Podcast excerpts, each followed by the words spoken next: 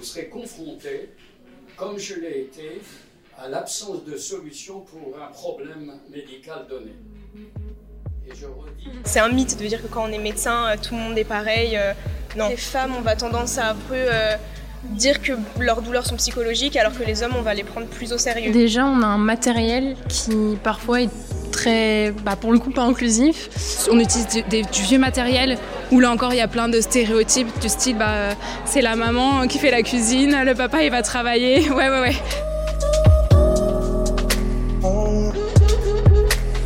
Au XIXe siècle, des théories scientifiques sont produites pour justifier la supériorité des blancs et des blanches.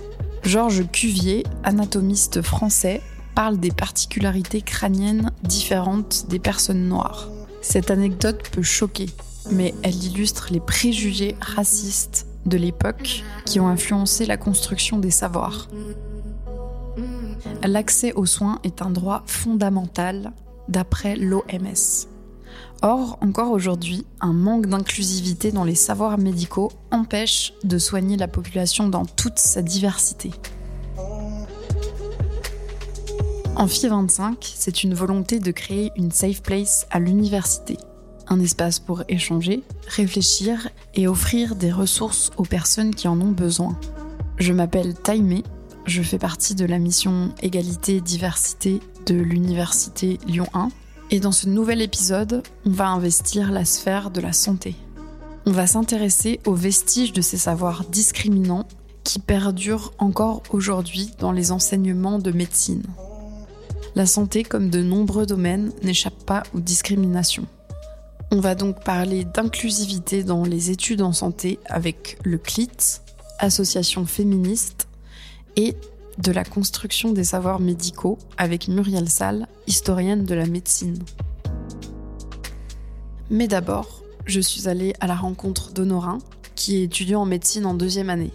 Avec lui, j'ai souhaité parler de ses cours, son rapport à la médecine, mais surtout de ses aspirations et de ses valeurs en tant que futur médecin.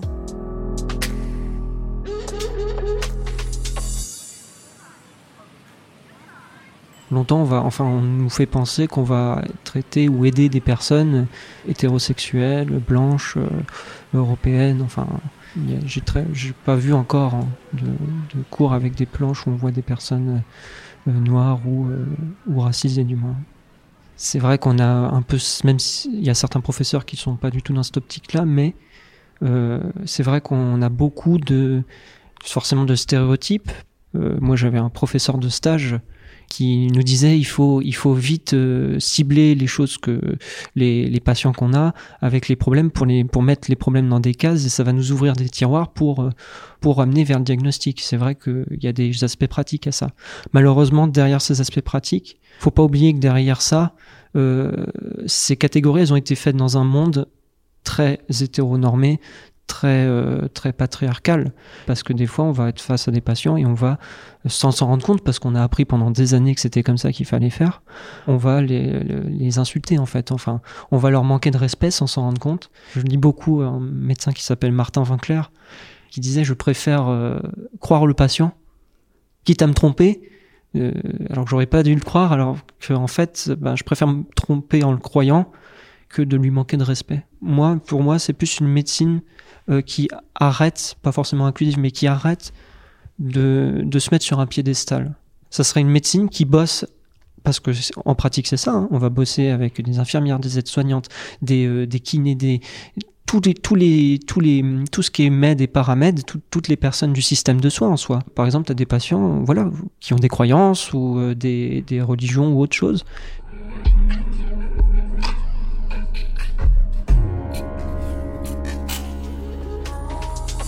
Pourquoi j'ai décidé de prendre la parole là aujourd'hui, c'est parce que j'ai été en cours. Et parfois, je suis ressorti euh, dans de cours avec des intervenants qui m'ont mis soit en colère, soit en larmes. En fait, c'était soit j'avais, j'avais mal, soit je, sentais que ça me blessait. Pourquoi était-ce toujours ces, mêmes, euh, ces mêmes cours Je veux dire, euh, après, je, sais que je suis très sensible à la communauté LGBT ou autre tout ce qui est euh, combat féministe, euh, euh, ce sont des combats que voilà que je vois ma mère ou les femmes autour de moi supportent ardemment et qui me rend un peu comme un enfant. en me disant waouh, c'est incroyable. Enfin, c'est c'est vraiment une réaffirmation, mais c'est aussi le cas des, des communautés LGBT, c'est une réaffirmation de soi. Ouais, donc il y a tout ce monde autour de moi de réaffirmation de soi, on va dire ça. Et euh, ce monde médical, que, de santé même, de manière générale, que je découvre, je me dis, mais mince, j'aimerais bien être soigné comme ça et pas comme ils m'apprennent des fois. Tu vois? Et je sais que je suis pas seul à, me poser cette question. On va soigner des, gens qui font partie de ces, de ces euh, évolutions, on va dire, ces réévolutions. En fait, il nous manque des cours avec cette parole-là. Aussi une modernisation de certains. Une... En fait, il y en a qui ont peur c'est euh, si on va commencer à parler d'homosexualité ou de, de, trans, de transidentité ou de, euh, de manière non pathologique ou de manière non péjorative, on a l'impression que les personnes vont dire, bah, en fait, vous autorisez l'accès euh, à quelque chose qui était interdit. Et donc, ça va, il, parle de, d'épidémie, de, de, ça va se répandre. Et tu leur expliques, tu leur dis, mais en fait, tu crois que ça, ça fait plaisir, en fait quand tu as une attirance pour quelqu'un, en fait, tu, tu la réfléchis, tu, tu la réfléchis pas.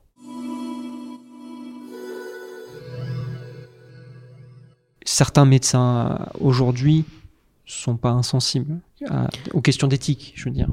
Nous à Lyon, et je pense euh, de plus en plus dans les facs de France, hein, mais essentiellement à Lyon aussi, on a une, une unité, une UE d'éthique, donc euh, société, humanité, santé. Et en fait, c'est un peu, bon, nous on dit c'est de la philo, euh, un peu de la philo appliquée à la médecine, mais en fait c'est de, c'est de l'éthique. Donc on va parler de, de sujets tels que euh, la douleur, tels que euh, le handicap, tels que le genre en santé. Après, c'est aussi la question de comment elle est abordée. En fait, on a mmh. l'impression qu'il n'y a que cette matière qui va aborder ces sujets. C'était important de mettre cette matière, de nous entraîner à développer notre esprit critique et notre éthique, parce qu'on en aura toute notre vie mais en même temps, c'est pas obligatoire, donc tout le monde ne vient pas. J'en ai l'impression que les autres euh, domaines de spécialité, enfin les autres matières, ne vont pas prendre en compte ça. Et ça, c'est très dommage. Parce typiquement, dans des cours de, où on commence à aller dans, l'intimité, euh, ou euh, par exemple la gynéco, l'urologie ou des choses comme ça, ça peut être même vraiment très très intéressant. On a besoin de, de ce discours-là aussi je veux dire, c'est pas parce qu'on va en parler dans nos cours qu'on va ouvrir ces, questions-là que c'est euh, que vous allez avoir plus de patients ou plus de personnes. En fait, c'est juste que vous allez mieux prendre en charge les gens. En gros, tu commences ton cours sur euh, parce que moi j'ai eu un cours par exemple euh, sexualité normale et pathologique. C'est des détails qui moi me choquent, mais pour beaucoup dans ma promotion, ça va pas les choquer parce que c'est un cours fait par un professeur et qu'on va croire le professeur et qu'on n'y connaît pas grand chose en fait, hein, parce que voilà. En fait, c'est pas un des milieux qu'on connaît ou très peu. T'arrives et en fait, tu dis, mais en fait, euh, regarde dans ce cours, même en tant que femme hein, ou en femme-homme, tu peux même faire la distinction binaire comme ça. Mhm. Tu peux dire, bah, regarde, ça fait plus d'une heure qu'on nous parle de, des problèmes d'érection masculine. Et sur les problèmes de sexualité féminine, bah, t'as un paragraphe et ça parle ouais une érection du clitoris est-ce que c'est possible ça. Enfin on est en médecine quand même. On est censé être des experts entre guillemets de l'anatomie.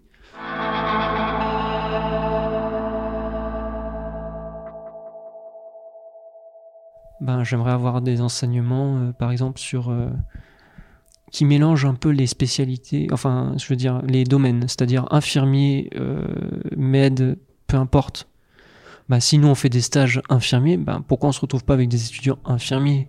Donc c'est déjà euh, décloisonner les, domaines pour qu'on soit aussi interdiscipline, pour qu'on apprenne aussi euh, des autres personnes avec qui on va bosser.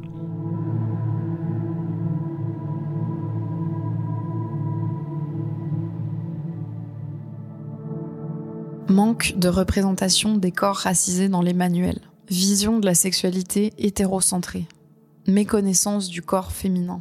On devine à travers le témoignage d'Honorin que la médecine telle qu'elle est enseignée n'est pas neutre et objective. Muriel Salle, historienne de la médecine à Lyon, étudie l'origine du manque d'inclusivité dont Honorin parle. Elle enseigne aux étudiants et étudiantes de médecine. En apprenant comment les savoirs médicaux sont produits, cela nous aide à comprendre d'où viennent certaines discriminations. La discrimination en santé et l'invisibilisation en santé, elles concernent plutôt euh, plus souvent, on va dire, les, les femmes que les hommes. Et euh, votre enseignement vient répondre à un manquement alors qu'il y aurait en médecine? Ah oui, il répond euh, à un, un, vrai déficit dans euh, les études de médecine qui, en fait, interroge jamais, enfin, se pose jamais la question de savoir quel est le sujet euh, du savoir médical. Euh, quand on y regarde d'un peu près, on se rend compte que le sujet du savoir médical, c'est un homme, au sens euh, un, mâle de l'espèce humaine, hein, mais c'est quelque chose qui est jamais dit. et qui en fait est jamais véritablement pensé. Les savoirs dont on est euh, détenteur et détentrice, euh, ils sont construits dans un contexte et ils sont construits par des, par des individus qui, euh, même si en médecine ils peuvent éventuellement porter une blouse blanche, ben, ils, sont, ils sont les produits de ce contexte et ils pensent en tant que femme ou, comme, ou en tant qu'homme d'une époque, d'une époque particulière. Quoi. Voilà. Donc ça, c'est un peu euh, la théorie des savoirs situés. Peut-être en quelques mots, vous pouvez nous l'expliquer? L'idée, elle émerge, euh, en fait, dans les années 70, il y a des mouvements féministes qui sont non seulement des mouvements à caractère politique, mais qui sont aussi des mouvements qui vont euh, se saisir euh, de la science pour réfléchir à, euh, encore une fois, qui l'a produit et, pourquoi. Alors ça s'explique parce que ben, les années 70, c'est un moment de démocratisation de l'enseignement secondaire. Et c'est aussi le moment où on voit arriver assez massivement des femmes dans les facultés. L'objectif, la théorie des savoirs situés, c'est euh, voilà, de dire, de, de poser la question, ne serait-ce que poser cette question-là, qui produit le savoir? C'est pas la même chose euh, de produire le savoir depuis euh, l'Europe occidentale ou depuis euh, l'Afrique subsaharienne parce que euh, d'abord on n'a pas les mêmes besoins euh, et puis on n'a pas euh, on n'a pas le même rapport au monde et euh, de la même façon c'est pas la même chose de produire euh, du savoir si on est euh, riche ou pauvre, euh, homme ou femme, euh, voilà, il y a fort à parier qu'en matière de santé, euh, si les femmes avaient été euh, aux manettes, si je puis dire, au moment de l'élaboration des savoirs médicaux, bah, certaines pathologies, je pense par exemple à l'endométriose qui aujourd'hui fait l'objet d'une de campagnes de communication importantes, auraient été prises en considération davantage qu'elles ne l'ont été jusqu'à jusqu'à récemment. En quoi faire l'histoire de ces savoirs médicaux apporte à la médecine. Ça permet de se faire ce pas de côté et de se dire bah voilà tiens bah c'est quoi le contexte? Je crois que le mot clé de, des historiens et des historiennes c'est celui-là le contexte. C'est quoi le contexte qui va faire que euh, on va euh, penser euh, les choses d'une certaine façon plutôt que d'une autre façon?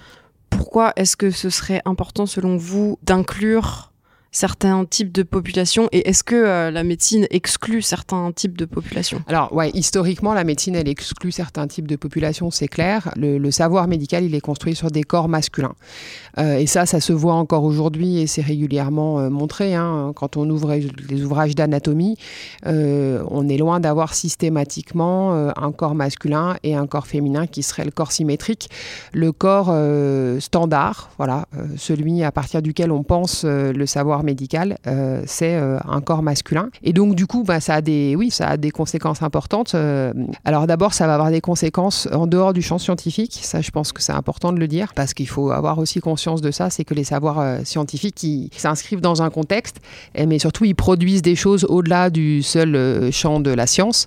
Et donc quand on, est en possession d'un corps qui est par essence dysfonctionnel, on est perçu comme euh, étant euh, essentiellement vulnérable euh, ou faible. Et donc, du coup, une bonne partie de l'exclusion durable des femmes, au plan politique par exemple, ou au plan de la production des savoirs aussi, a pu trouver une justification dans cet imaginaire-là. Euh, voilà, les femmes, elles sont faibles, elles ont un, utérus euh, baladeur, euh, elles sont régulièrement souffrantes. Donc, à partir de là, considérer qu'elles ont, par exemple, un cerveau fait pour la science ou pour diriger un pays, ça paraît évidemment pas, pas du tout possible. Donc, ça va largement participer à l'exclusion durable des femmes. Ça, c'est un premier aspect. Voilà, il y a, des conséquences politiques au savoir scientifique. Et puis après, il y a des conséquences, dire, plus euh, pratico-pratiques, enfin plus, plus concrètes. Euh, le fait euh, de considérer que le corps des femmes est par essence dysfonctionnel, ça va par exemple empêcher pendant longtemps de considérer que certaines douleurs de règles relèvent de la pathologie, puisque de toute façon, par essence, la, les règles sont pathologiques. Euh, et donc ça explique que euh, ben, l'endométriose, c'est une maladie qui est décrite en 1860 pour la première fois et qui, était, a été inscrite là dans, un plan euh, national par la Haute Autorité de Santé en 2016. Ben, ces, siècles d'ignorance, en fait, ils sont fondés sur le fait que le corps féminin, voilà, de toute façon, dysfonctionne. Euh, je ne l'ai pas dit, mais c'était presque une évidence. Euh, le corps euh, qui est le corps standard en médecine, c'est aussi un corps blanc.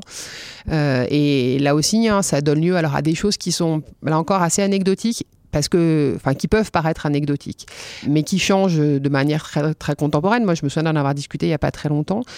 Euh, voilà, pendant très longtemps, il n'y a pas de pansement qui soit adapté à des gens qui aient euh, une, couleur de peau qui soit autre que, d'ailleurs, quand on dit chair, euh, voilà, chair ça veut dire blanc, il y a bien de la chair d'autres couleurs, mais voilà.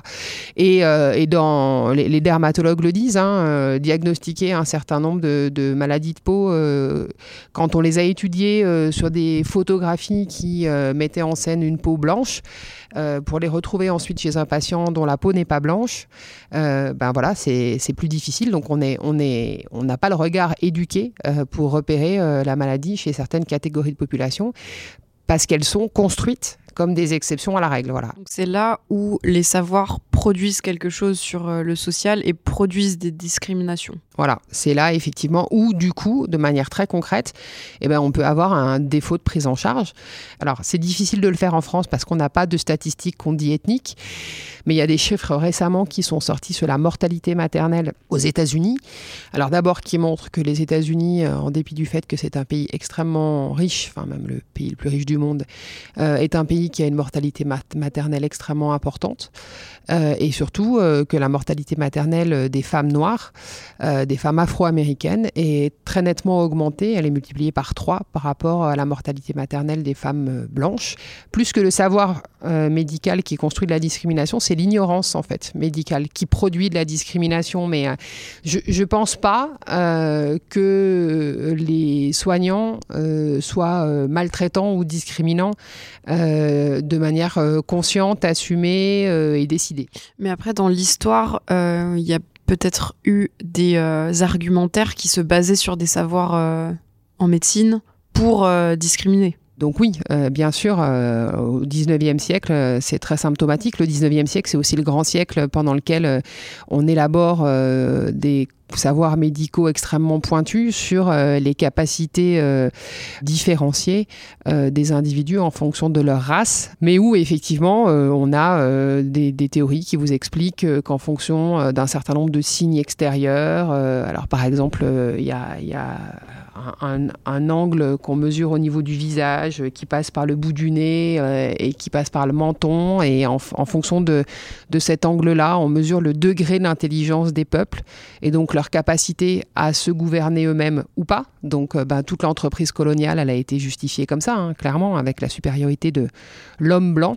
Donc oui, il y a bien sûr des, savoirs médicaux euh, nombreux qui ont permis de justifier euh, des organisations racistes, des conceptions sexistes. Et puis pour le sexisme, ça, ça a duré quand même assez longtemps, puisqu'il y a encore des gens aujourd'hui qui considèrent qu'il y a des différences de capacité cognitive entre euh, les hommes et les femmes euh, qui auraient des cerveaux roses, pour dire les choses de manière un peu rapide et des cerveaux bleus, mais, mais ça, ça fait sourire. Mais euh, moi, je peux vous dire que je forme des enseignants et que euh, l'idée qu'il euh, y aurait des façons différentes d'apprendre ou un rapport différent à un certain nombre de, savoirs, par exemple la vision dans l'espace ou par exemple le, rapport aux chiffres, avec des cerveaux faits pour les mathématiques, par exemple, et d'autres qui le seraient éventuellement moins. L'idée que ça, c'est fondé sur des spécificités biologiques, euh, c'est une idée qui est, je pense, encore assez largement partagée, en tout cas qui fait l'objet de diffusion euh, et de savoir de vulgarisation qui remporte, remporte un assez franc succès.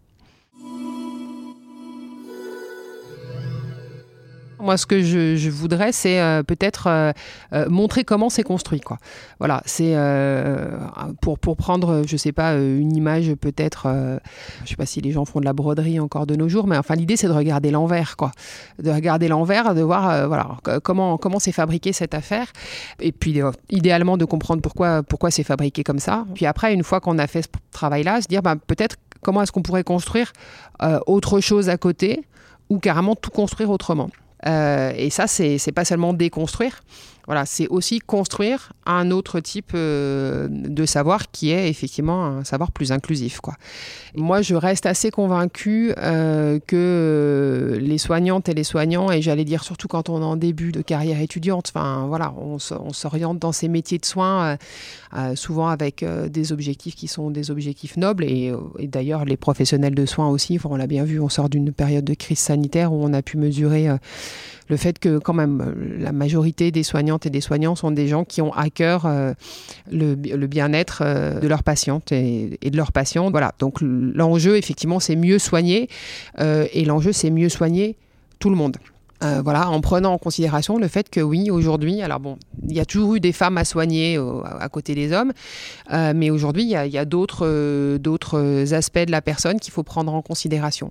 voilà, on est dans des sociétés qui sont multiculturelles, donc la question de la couleur de peau, elle me paraît essentielle, et que les dermatologues étudient essentiellement sur des peaux blanches, ça me paraît problématique dans la société dans laquelle on vit aujourd'hui. Donc c'est là où on voit que que euh, les idées, les stéréotypes euh, influencent pas mal la prise en charge médicale.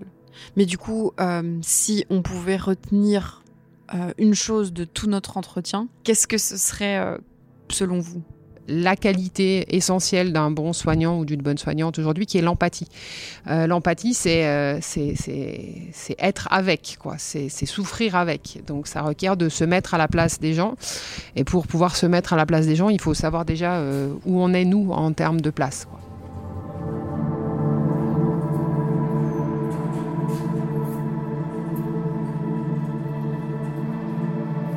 Une vision située et un point de vue unique ne peuvent pas soigner tous les individus dans leur diversité de couleurs, de genre ou d'identité sexuelle.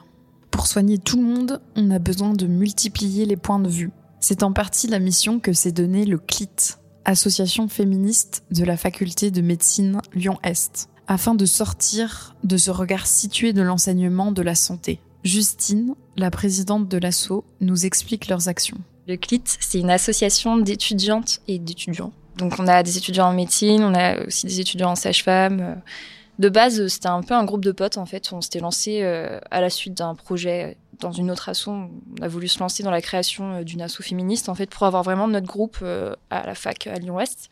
on essaye un peu de pallier au manque de l'université en termes de formation, notamment à propos de la santé des patients et patientes LGBT, des violences sexuelles aussi on organise des conférences qui sont ouvertes plutôt ouvertes à un public un peu plus large, mais aussi on, a créé un petit peu des modules de formation. Donc ça répond à un besoin et à un constat de euh, d'un manque en médecine alors? Clairement.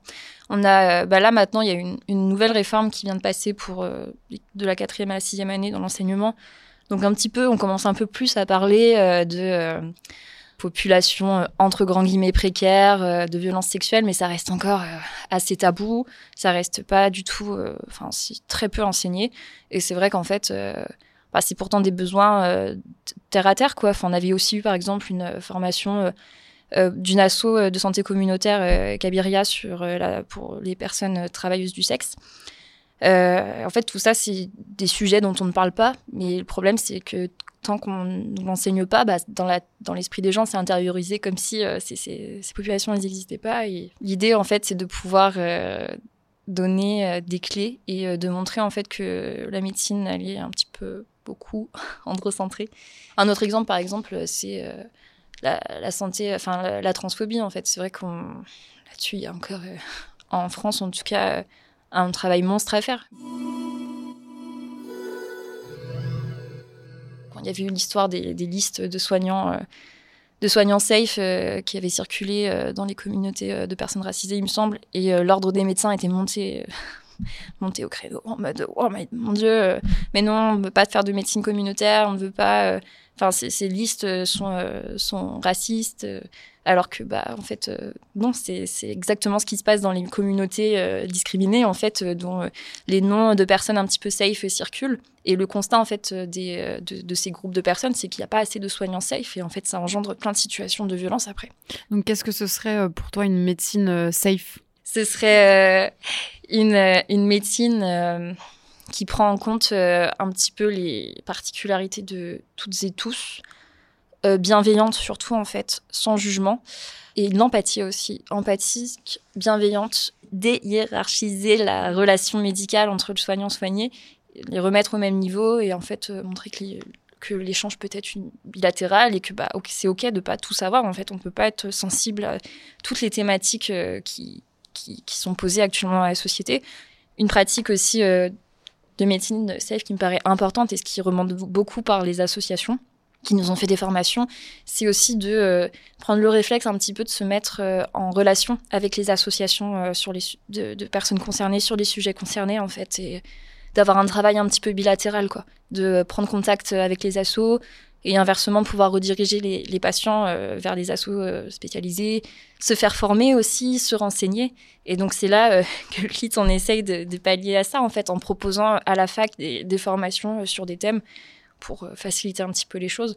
On organise ces formations qui sont peut-être plus privées. Enfin, c'est on préfère, nous, avoir des formations en petit effectif parce que du coup, c'est toujours cool au niveau de la cohésion, ce qui, ce qui se crée après. Enfin, c'est trop cool, ça, donne place à des échanges trop instructifs après entre les participants participantes. Mais on, fait aussi, on essaye aussi de faire des choses de la sensibilisation à plus grande échelle, de donner euh, des conférences. On, organise aussi la semaine des tabous de la gynécologie, où par exemple, on va parler euh, de santé sexuelle euh, de, femmes détenues, ou alors euh, de santé gynécologique pour les personnes LGBT. Enfin voilà, en fait, on essaye de, bah, sensibiliser les soignants les soignantes à d'autres visions du monde et de la société. Et c'est pas très facile.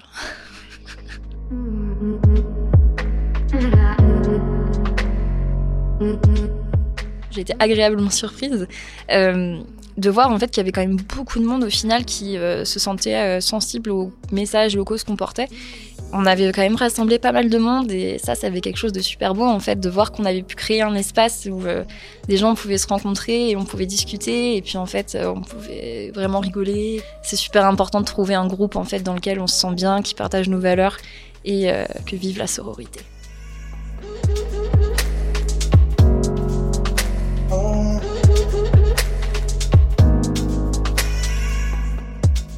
Ma mère est infirmière. Enfin, elle l'a été. Elle n'exerce plus. Mais ce métier colle tellement bien à sa personnalité qu'il est toujours valable de la qualifier ainsi. Car euh, être infirmière, c'est prendre soin. Et ma mère est super forte pour tout ça. Elle m'a transmis ses valeurs d'empathie. Ce terme, empathie, ou ses synonymes, reviennent dans les discours de Muriel Salle, Honorin et Justine Duclit.